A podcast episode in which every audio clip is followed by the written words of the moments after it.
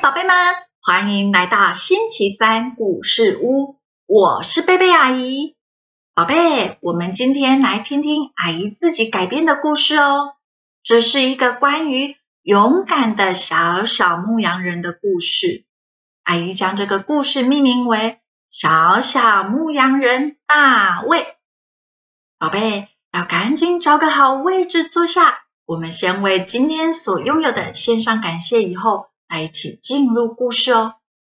阿姨想要感谢我们有一个可以发出声音的喉咙，也要感谢今天来协助配音的小可爱。那么接下来我们要一起进入故事喽。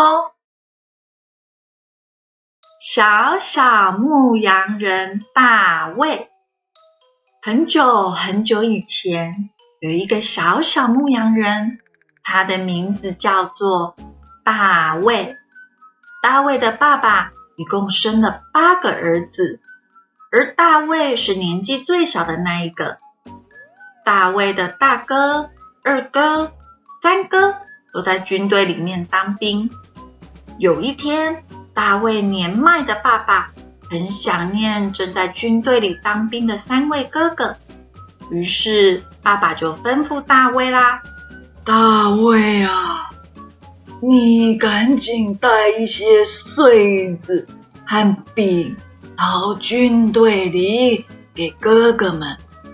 哎，顺便让哥哥们写封信带回家给爸爸呀。”很不巧，那阵子大卫的国家。正好遇上了一点麻烦，有一群叫做腓力士的军队，整天在山谷的对面大喊大叫，看起来就好像有一场战争快要临到喽。而大喊大叫的那一个人，偏偏又是个大巨人。这个大巨人叫做歌利亚，从山的这边。远远的看过去，一般的士兵大概只到歌利亚的啊腰。这个身高大约有两百九十公分的巨人，连续四十天都对着大卫的国家大骂着：“你们出来列队伍做什么啊？我不是腓力士人吗？”你们不是扫罗的仆人吗？宝贝，扫罗就是那个时候以色列的国王哦。可以从你们中间拣选一个人，使他到我这里来啊。如果他赢了，我们就做你们的仆人；如果我赢了，你们就要做。我们的仆人哦，大卫将他正在看管的这些羊交给其他看守的人，拿着爸爸要他送去给哥哥们的东西，以后就出门前往军队了。到的时候，正好听见大巨人歌利亚又对着以色列的军队大喊着。以色列啊，以色列！你们的国王扫罗怎么都不出来救你们呢？咦，你们的神怎么都躲起来了，也不来救你们呢？呵呵呵呵。以色列这边的人虽然觉得很不甘心，可是腓力士人看起来好凶哦。格利亚又好高哦，不只是百姓很害怕，就是连军队里的军人，还有国王扫罗，也都怕得不敢吭声。大卫问站在旁边的人说：“如果有人出去挑战，可以得到什么奖励呢？”那个一直大吼大叫的高个子究竟是谁呢？竟敢骂我们以色列的神！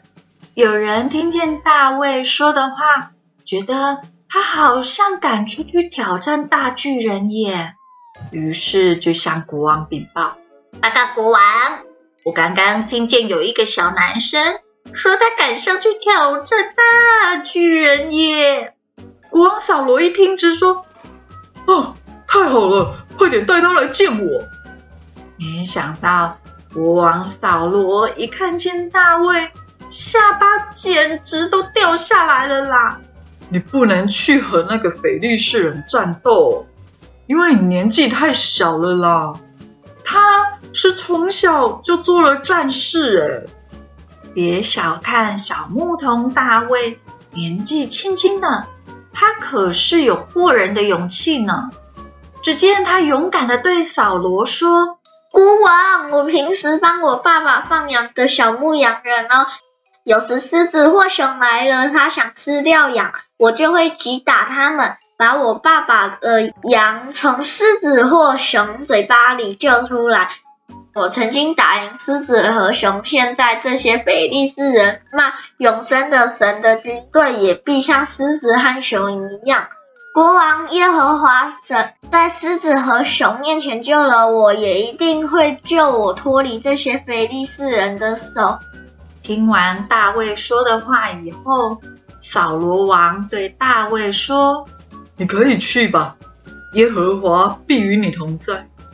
扫罗王试着让大卫穿上自己的盔甲当做保护，但是大卫实在是太小了，这些盔甲穿在大卫的身上，压得他动弹不得。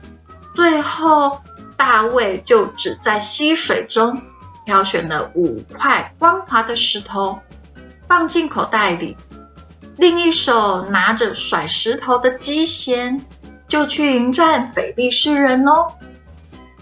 大巨人一看到大卫，就藐视的说：“哎，你手里拿着手杖来我这里，你当我是狗吗？你看我怎么修理你呀！”大巨人看见以色列这边居然派了一个年纪轻轻、脸红红的。看起来可爱可爱的小朋友来，哦，心里真的很不开心哎，觉得以色列人你写在开玩笑哦。大卫对着腓力士人说：“你来攻击我是靠着刀枪，我来攻击你是靠着万军之耶和华的名，就是带领以色列军队的神。你今天输定了。”于是大巨人就冲向大卫。大卫也急忙的往战场跑去，接着再从袋子里掏出一块石头来，用他的机弦咻打中了大巨人的额头，大巨人就这样嘣的一声就倒下了。宝贝，你喜欢今天的故事吗？宝贝会不会觉得大卫怎么那么幸运啊？一次就打中了大巨人的额头，其实不是哦。大卫之所以可以这么精准的打向大巨人，是因为他平常要帮爸爸看小羊啊，所以呢，拿着石头来吓跑野兽，这是大卫必须要学会的工作之一。也就是说，甩石头。是大卫他常常要练习的事情，而不是幸运刚好打中的哟。好啦，那么我们今天的故事就说到这里。阿姨要来祝福所有的宝贝们，都可以像故事里的大卫，既有勇气又有智慧。那么我们下个礼拜三再见。耶稣爱你，我也爱你，拜拜。